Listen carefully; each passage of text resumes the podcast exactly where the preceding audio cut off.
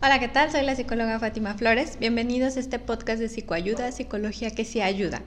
En este nuevo episodio vamos a hablar sobre el ciclo vital de la familia, que es muy importante justamente porque luego a veces no conocemos eh, qué sigue y qué es normal y que aún así nos pueden ocasionar ciertos conflictos o ciertas crisis familiares y que también es importante saber cómo resolverlas.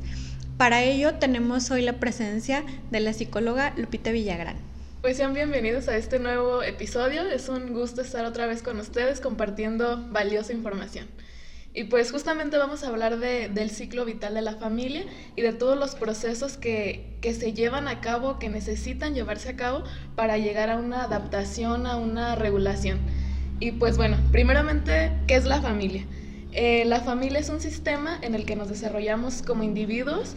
Eh, es de los primeros sistemas en el que nos desarrollamos en varios aspectos, en el que adquirimos este, nuestra forma de pensar, de actuar, eh, adquirimos ciertos roles y, nuestro sistema de creencias, digamos, va o va desarrollado, va de la mano con, con la familia, ¿no? Y pues la familia pasa por diversas crisis, ya sean adaptativas o evolutivas. Las evolutivas, digamos, son las crisis normales por las que se deben llevar a cabo para una nueva adaptación. Y las crisis este, inadaptativas o las crisis que no son inesperadas son las que, pues, digamos que no están como que dentro de lo planeado o lo que no está como dentro de lo, de lo normal. Puede ser este, una pérdida de algún familiar, pérdida de empleo. Es algo que no está o que no se espera.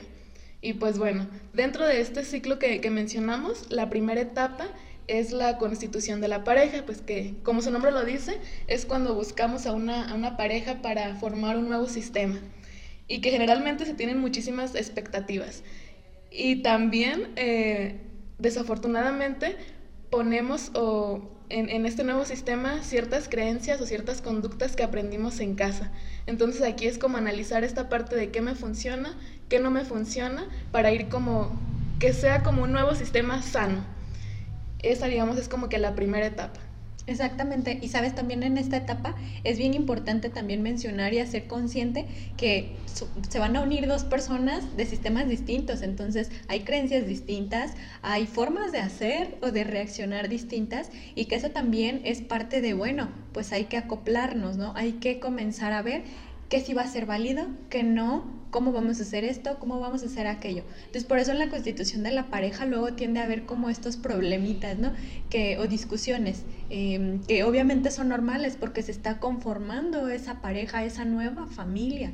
Entonces, es importante saber que eso es algo que se tiene que hablar, porque pues justamente no se da que se unen, nunca pensaron en eso, nunca hablaron de eso y entonces empiezan los problemas y piensan que así no es eh, el, inicio de la pareja, que debe de ser algo bonito, que no tienen por qué estar peleando. Y sí, efectivamente, pero es parte de la comunicación, de hablarnos, de decir, es que yo no quiero que esto sea así, a mí me gustaría esto, y que el otro también pueda opinar, ¿no? Entonces eso también facilitaría la constitución de la pareja, como es la primera etapa. Precisamente, y después de, esa primera etapa viene una segunda que es el nacimiento y la crianza. Y digamos aquí se, se, lleva una planificación desde si quiero tener hijos, si no quiero tener hijos, cuántos quiero tener y pues para muchas familias es como que un sinónimo de alegría, de bienestar, de, incertidumbre, ¿no? También porque es como que una nueva etapa. Y para otras es como que tensión, porque ya, pues digamos, la relación de pareja ya se desvía, digamos, la tensión o ya son como que nuevas cosas las que debes de hacer porque ya hay un, miembro más en la familia.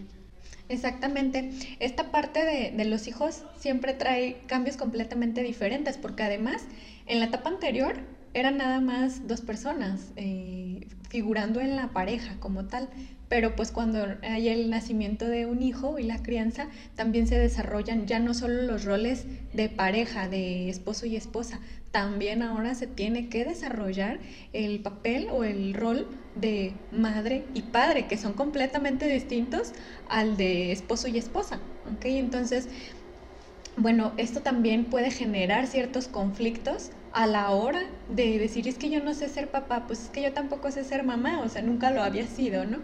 Y que puede generar incluso algunos otros conflictos en la pareja, por ejemplo, que la mamá tenga el vínculo de madre e hijo, cuando se lleva de más, cuando se genera por más tiempo del que debería, obviamente también genera algunas situaciones con la pareja, es decir, acá en el caso con papá, porque se está excluyendo de cierta forma al papá. Entonces sí, claro que tiene que haber ese vínculo madre-hija o hijo, porque es mamá quien interpreta todo lo de lo que el hijo desea, ¿no? Y papá está ahí también en esos momentos, pues justamente para poder apoyar y resolver esos conflictos que mamá está interpretando del bebé. Sin embargo, obviamente esto también tiene que cambiar, no siempre va a ser así. El hijo va a desarrollar lenguaje, va a desarrollar alguna forma de, de comunicarse y entonces es momento de darle ese espacio al hijo para que pueda comunicarlo y papá también se integre a, a la familia, ¿no? Entonces, cuando esto no sucede, cuando vamos, este, el vínculo um, mamá-hijo se extiende de más, también genera un conflicto y que eso, eso sí ya entra en la parte de esto no es lo que debería de estar pasando.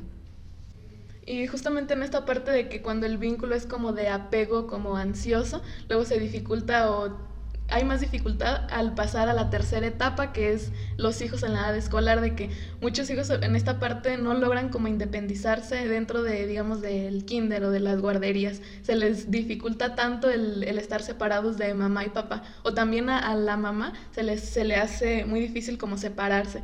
Pues, y pues aquí el niño, digamos, ya conoce como que un nuevo mundo, a los maestros, a los alumnos, y es aquí cuando logra, es como que el primer paso de, de independización del niño, porque ya conoce como a, un, a personas de autoridad, pero ajenas a, a lo que es su familia. Exacto, y sabes eh, que justamente esa es la función de la familia, generar independencia en los hijos. Entonces, eh, como es esa línea la que se debe de tomar al momento de, como ya lo mencionaba, eh, generar el vínculo o extenderlo de más con el apego, entonces está dificultando esa parte, ese objetivo ¿ok? Entonces sí, efectivamente a la hora de entrar a la escuela o de entrar a la guardería, el maestro en sí tendría que ser una extensión de la red de apoyo, alguien en quien los hijos deberían confiar, eh, a quienes deberían también como de alguna forma admirar, tomar como autoridad, pero vamos a decir, cuando esta figura realmente no representa ese apoyo, pues entonces también implica que en casa pues algo está pasando, algo está eh, tomando caminos distintos, ¿ok? Entonces también en esta etapa es parte donde... Em, los papás comienzan a tener una visión distinta de su hijo. Es decir, cuando el maestro comienza a opinar, es que su hijo es muy lento, es que su hijo es muy inteligente, es que su hijo esto, es que el compañerito, es que su hijo hizo. ¿Ok? Entonces, esta opinión también puede ser rechazada para los papás, o más bien por los papás. Es decir, puede que si escuchan que su hijo eh, es algo que a ellos no les gusta, pueden tomarlo como a la defensiva incluso. Y que esta es otra de las crisis que se presenta justamente en esta etapa. Pero que a final de cuentas es, ok, bueno, si está pasando, entonces nada más hay que eh, verlo, hay que hacer algo diferente para obtener un resultado diferente. Claro, y por ejemplo también en esta parte de que para algunos papás es como que el liberador de ya, una carga menos, ¿no? Como que menos tiempo con, con sus hijos, el llevarlos a, la guardería. O por ejemplo también puede tener como cuidadores a, sus abuelos o cuidadores personas externas. Y también en esta parte de, de tener bien en claro de que quizás, eh, digamos ahorita por la dinámica familiar de que mamá y papá trabajan, trabajan, pues a veces no es como que tienen demasiado tiempo con los hijos. Por aquí checar esta parte de que el tiempo que tengan con ellos que sea tiempo de calidad y establecer este el rol claro de que quizás él es su abuelo, lo cuida, pero yo soy su mamá, o sea, nunca nunca va a cambiar esto y el creerte esa etiqueta porque pues no necesariamente el que seas mamá significa que vas a adaptar ese rol, sino el tener como esa etiqueta y, aceptar el rol que te toque. Y por ejemplo, también he visto de que eh, muchas familias como que esperan de que en, en la escuela como que eh, los, los, maestros aporten como que la mayoría de, de, las, aportan conocimiento, pero esperan como que los eduquen en sí, cuando ciertos valores se deben de aprender desde casa. Aunque también es como que muy contradictorio esto que estoy diciendo, porque si a muchos papás no les enseñaron a ciertos valores, ¿cómo, cómo esperan que, o cómo van a enseñar esto a, a, sus hijos cuando algo que a ellos no les enseñaron? Entonces es como encontrar este equilibrio en, en todos los aspectos. Sí, y otra parte bien importante es que justamente los papás en, este, en esta etapa, eh, junto con la anterior, pues también ya se generó, eh, cierto cansancio y frustración eh, de, este, de, estar criando a un hijo. Entonces ahí también puede haber como algunas discusiones entre pareja de pues es que tú no lo cuidas, pues es que tú nunca estás con el niño, siempre me lo dejas a mí, es que no quieres ni ayudarle a hacer la tarea, vamos, este que pueden ser cosas motivo de discusión, pero que a final de cuentas termina siendo, vamos a lo mismo, eh, alguna crisis que la familia tiene que afrontar y tiene que hablar para poder resolver de la mejor forma. Porque si no, entonces imagínate esta bolita de nieve a largo plazo se va a crear una gran bola de nieve que no puedas manejar. Claro, y los límites aquí son importantes porque si, si no se establecen límites, digamos, en la infancia, después en la adolescencia, que es la, a la siguiente etapa a la que pasaríamos, es más difícil. Pues la adolescencia, como muchos la, la relacionan, es como que la etapa de, de, rebeldía, la etapa en la, que la, en que la persona busca esa identidad, busca su autonomía en el que sí, como su palabra lo dice, adolescencia, adoleces de ciertas cosas, tu cerebro aún no se desarrolla para tener o para tomar ciertas decisiones importantes en la vida, donde aparecen muchísimos cambios físicos, eh, emocionales, es como que una transición de, de ser niño a ser un adulto joven aunque no necesariamente es, así, porque yo he visto que muchos, muchos adolescentes son como que muy conscientes o tienen como que una edad adulta. Entonces a veces yo no lo veo tanto por la etapa, lo veo más como por la edad. A veces la edad cronológica no, no concuerda con la edad mental, porque yo he visto muchos, digamos, adultos o eternos adultos adolescentes. Entonces es aquí como que encontrar ese equilibrio también entre la edad mental y la edad cronológica, pero más que nada esta etapa la ven como, o es como que una, una etapa de, de grandes cambios. Y a muchos papás se les hace difícil establecer límites, porque a veces ellos se contradicen mucho, o yo he escuchado frases como de que, está el adolescente en su casa y le dicen, es que ya eres grande para hacer ciertas cosas del hogar, ciertos quehaceres, ya estás grande. Pero luego el adolescente pide permiso para salir a alguna fiesta y le dicen, no, es que estás chiquito, estás muy pequeño para hacer esto. Entonces el adolescente aún con sus crisis y como que escuchando estas frases que son como que muy contradictorias de allá afuera, pues es como que un caos más. Entonces aquí yo lo veo más como negociar los límites de acuerdo a su edad y de acuerdo con lo que está haciendo en su casa. No es como de que, ay, soy un adulto allá afuera y eh, en casa me comporto como un niño, ni siquiera aporto eh, a, cosas o ni siquiera ayudo en casa. Entonces es como encontrar y negociar para, que, para llegar como a un acuerdo. O también lo he visto por la parte de que dicen las mamás, es que, o, el hijo, es que mi mamá es mi mejor amiga. Y yo lo veo así de que, bueno, entonces si es tu mejor amiga, te has quedado huérfano, entonces aquí es como tener como el rol que te toca, ni, ni establecer como una confianza no lo quiero decir como de más, sino confianza de mamá e hijo, no, no irte como al extremo. Exactamente, ¿sabes? Ahorita que lo mencionas, justamente he tenido algunos pacientes referentes a ello, de los, de los dos tipos, ¿no? Una parte en donde mamá no es eh, aquella autoridad, no es alguien que te puede ayudar a resolver tus cosas porque es más una amiga que pues alguien que tiene el poder, vamos a decir, o la autoridad, la seguridad incluso, eh, para protegerte, para ayudarte. Sí, efectivamente puede ser eh, alguien que te escuche, que, no te juzgue tanto como una madre porque no, está tan preocupada tal vez. Y eso también genera en el hijo eh, diferentes cosas, vamos a decir, no siente que tiene apoyo. Siente que lo escuchan y lo entienden bien, pero no le dan una solución. O sea, no le dicen, hijo, mira, haz esto. ¿Por qué? Porque la mamá ha tomado el rol de amiga antes que de mamá. Entonces eso también resulta perjudicante para los hijos, aunque pudiera verse como, ay, qué bonito, realmente también perjudica. Y en el otro eh, aspecto que mencionabas justamente, ¿no? Cuando los papás dan permiso de, sí, haz esto y haz esto, pero salidas, ¿no? Pero con amigos, ¿no? Pero tampoco esto. Entonces es parte de que, ok, también, como te mencionaba, he tenido personas con estas dificultades o con esas crisis familiares en donde ahora eh, están tan confundidos porque piensan que eh, es que a mí siempre me dijeron que yo no podía hacer eso, aunque ahorita esté grande, sigo escuchando la voz de mis papás de, no, es que eso no lo puedes hacer. Entonces eso también termina limitando a la persona, no solo en la adolescencia, puede a quienes le siga eh, dificultando su proceso más adelante.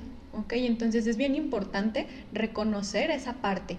No hay que limitar, Si nuestro hijo ya está siendo adolescente, hay que dejarlo que se equivoque, hay que ayudarlo también a soluciones, pero no, eh, vamos, eh, la solución no es tratar de evitarle todos los conflictos o peligros que se le puedan presentar, porque directamente ahí estás eh, deteniendo su desarrollo. Entonces, ¿cuándo va a aprender?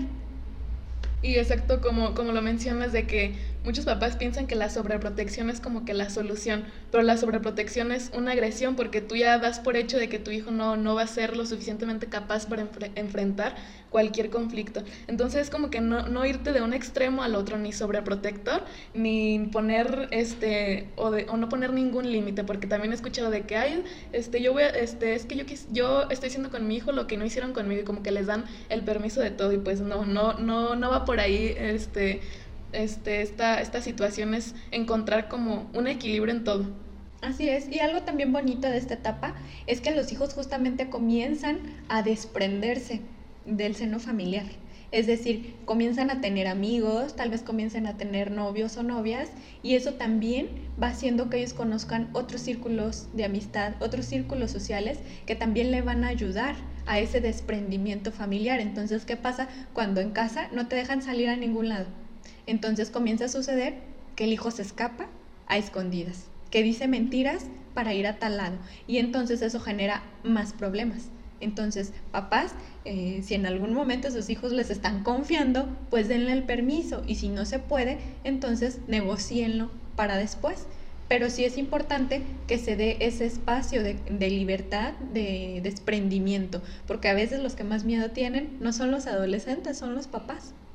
Sí, porque he escuchado también de que dicen, es que eh, yo te lo digo por tu bien, o, lo que te digo es porque yo ya pasé por ahí, pero como que no dan la oportunidad de que él eh, experimente en carne propia de que se equivoque, sino como lo mencionas, el miedo es de los papás. Entonces aquí dar esa libertad de, de que ellos experimenten, de que hagan miles de cosas que obviamente no, no perjudicándose a ellos ni a terceras personas, pero sea, darles la oportunidad, no cerrarse en que cuando piden un permiso, cerrarse en simplemente decir no, ¿y por qué? ¿Por qué no? O sea, no, encontrar una, una solución a esta parte. Así es. Y bueno, la siguiente etapa, que es justamente la salida de los hijos del núcleo familiar, ¿no?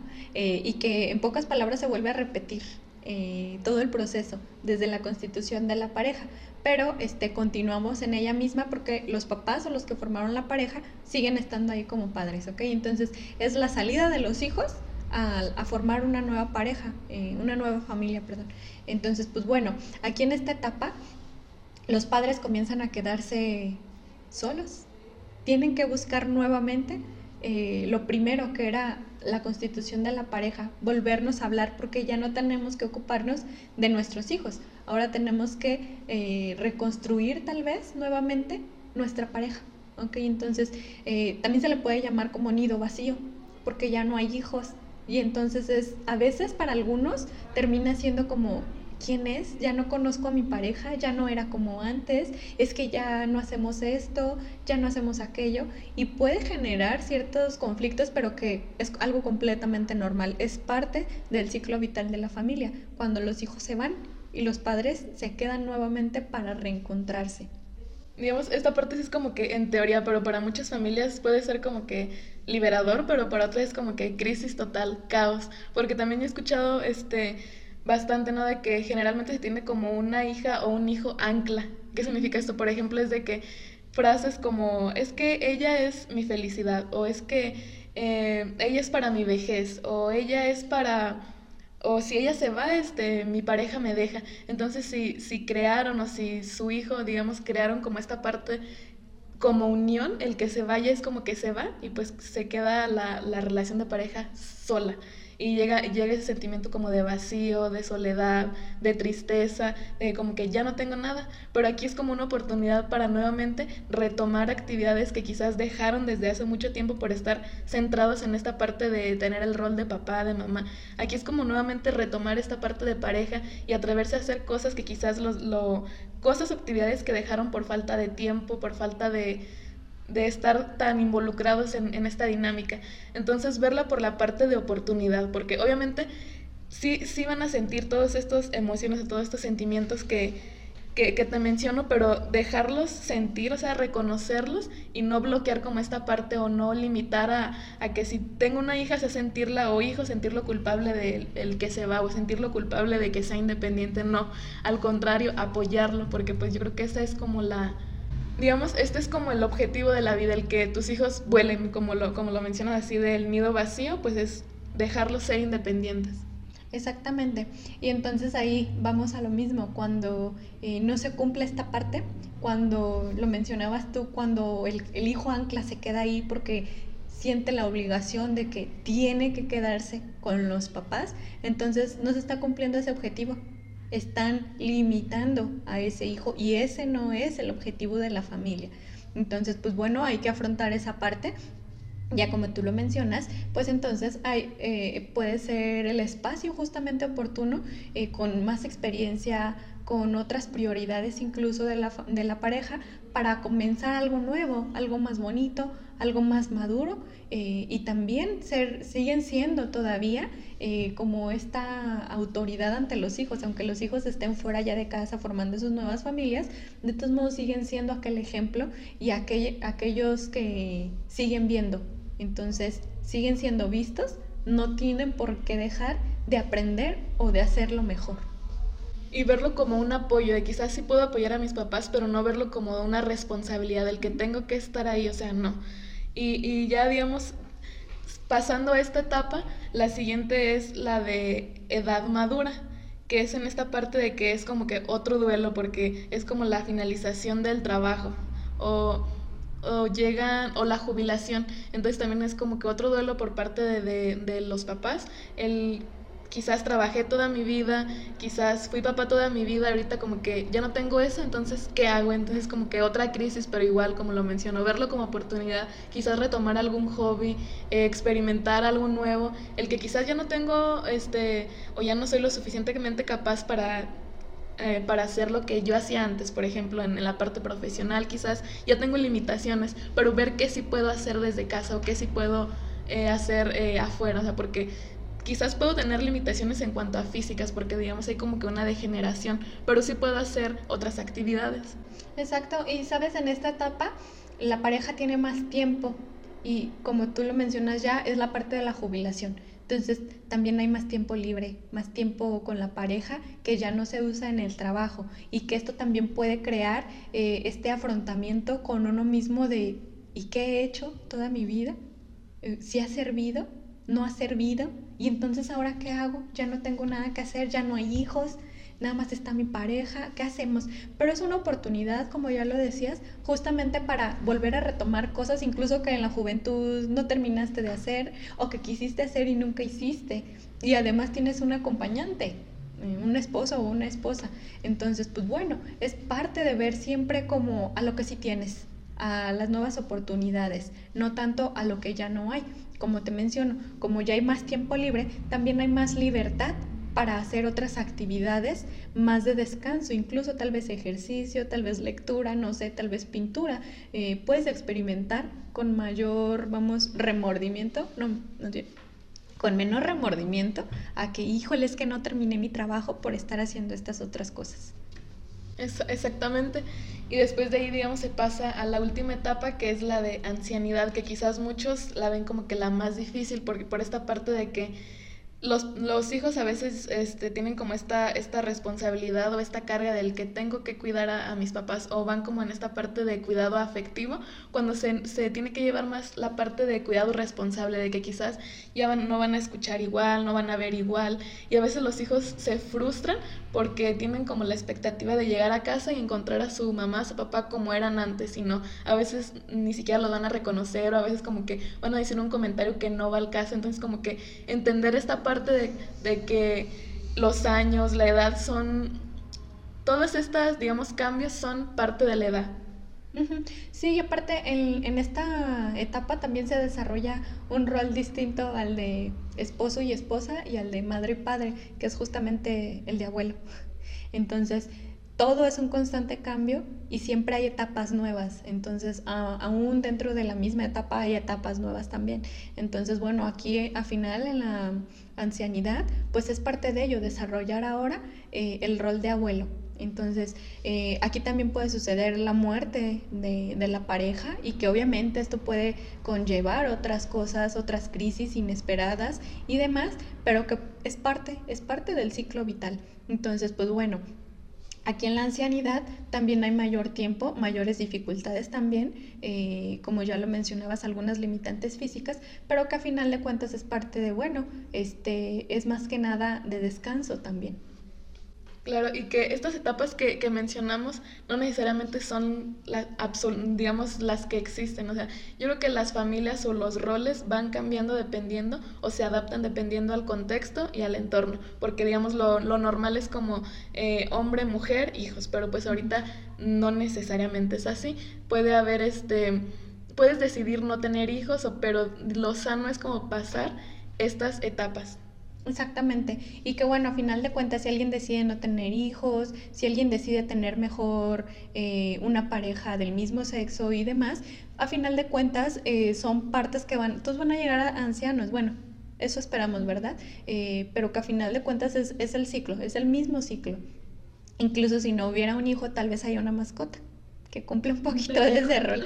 Ajá, exactamente. Entonces, es siempre considerar que las etapas no son exactamente como las acabamos de mencionar, puede variar de acuerdo a cada ambiente, a cada persona y demás, pero que a final de cuentas es parte de ello. Entonces, bueno, es muy importante mencionar que estas crisis inesperadas, algo que no está previsto, en las etapas, pero ¿qué sucede? Pues bueno, van a constituir siempre conflictos internos y con los demás eh, pero aún así es parte de, bueno, eh, si no lo pueden resolver entre pareja o entre familia, pues hay que acudir con un profesional. No necesariamente se tiene que llevar uno solito. Si no lo pueden afrontar, si no lo pueden resolver, pues no tiene nada de malo que también asistan eh, por ayuda con alguien que pueda ayudarles a resolver esa parte. Porque también recordemos que como en la familia están generadas y están ligadas bastantes emociones entre los mismos eh, participantes. Entonces esto obviamente eh, hace que las cosas ya no sean tan objetivas como las pudiera ver alguien fuera del núcleo familiar. Por ello es importante, si necesitan ayuda, búsquenla. Y yo creo que también agregar esta parte de checar como en qué, en qué etapa estoy o en cuál es en la que voy a, pasar y cuál, cuál se me dificulta desde ahorita y como lo mencionas de quizás no voy a poder afrontarlo solo, pues buscar ayuda de un profesional, que es lo más sano. Bueno, entonces este, vamos a dar algunas recomendaciones justamente para afrontar de mejor manera estas etapas eh, del ciclo vital. Y que la primera es justamente mantengan siempre la comunicación, tanto con la pareja como con los hijos, para saber qué desea uno y qué desea el otro, para poder llegar a un común acuerdo. ¿ok? Sin ello no se podría. Yo creo que la segunda recomendación es dejar a los hijos crecer, eh, dar esa apertura, establecer límites claros y concisos para llegar a un acuerdo, pero dejar esa libertad, o sea, dejar que se equivoquen y, y tener claro que la sobreprotección es una agresión. Exacto. Otra de las recomendaciones también sería parte de nunca olviden a la pareja, nunca dejen como que ese vínculo no siga eh, formándose a modo positivo. Es decir, si abandonamos al rol de pareja, cuando lo queramos retomar, tal vez ya no sea posible. Entonces siempre hay que mantener eh, esa parte con la pareja, así sean ancianos, así sean jóvenes, así estén en medio del ciclo vital, no lo olviden. Yo creo que la última recomendación es tener claro que el objetivo de la vida es crear un nuevo sistema. Eh, puede ser, no necesariamente tienes que formar una nueva familia, pero sí independizarte. O si estás dentro de, tu casa viviendo con tus papás, independizarte aún estando dentro de tu casa. Así es. Entonces, pues bueno, eh, hasta aquí se termina este nuevo episodio. Muchas gracias por tu participación, Lupita. Pues bueno, ahora sí que entonces, eh, si tienen alguna sugerencia, alguna pregunta incluso sobre cómo eh, identificar su situación de más, nos lo pueden dejar aquí abajo. Incluso si se identifican también en alguna de las etapas, háganos mención a ello. Y pues bueno, ahora sí que nos pueden escuchar en Spotify también, eh, en YouTube y aquí en Facebook. Bueno, este, por ahorita sería todo en este episodio. Nos vemos hasta el próximo. Hasta luego.